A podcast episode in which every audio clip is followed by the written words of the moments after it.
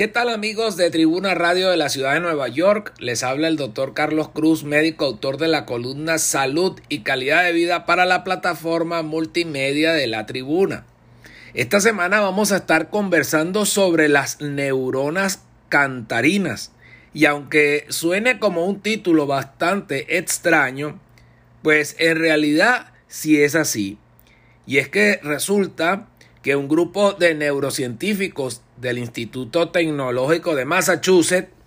descubrieron en sus investigaciones que hay una población de neuronas en la corteza auditiva del cerebro que responde únicamente a la voz cantada, o sea, a la voz más la música, lo cual esta área solo reconoce eso y es un estudio que está publicado en la revista Current Biology, en donde han encontrado también que hay seis poblaciones neuronales con diferentes patrones de respuesta con respecto al sonido. Esto es un hecho bien interesante porque nos recuerda aquella época en donde se hizo eh, muy famoso el hecho de que las mujeres embarazadas se le colocara música clásica en la barriga de ella, ¿verdad? Porque se decía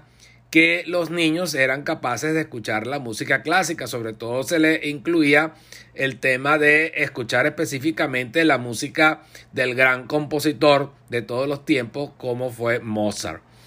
Ahora también tenemos este estudio científico que nos dice que hay una parte de nuestro cerebro, específicamente en la corteza auditiva, que es una zona muy especial del cerebro para relacionada con el sentido de la audición, que solamente está especializada en captar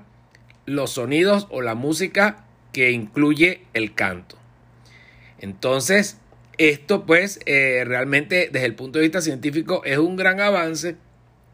y que también eh, certifica esa teoría que existía anteriormente sobre el de colocarle música a las mujeres embarazadas para el desarrollo del niño. De tal manera que día a día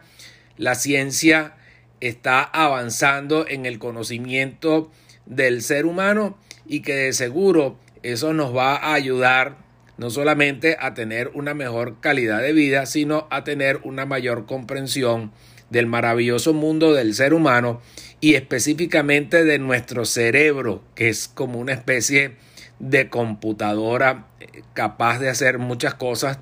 y que de seguro estamos que hasta los momentos todavía no hemos logrado desarrollar todas las capacidades que puede tener nuestro cerebro.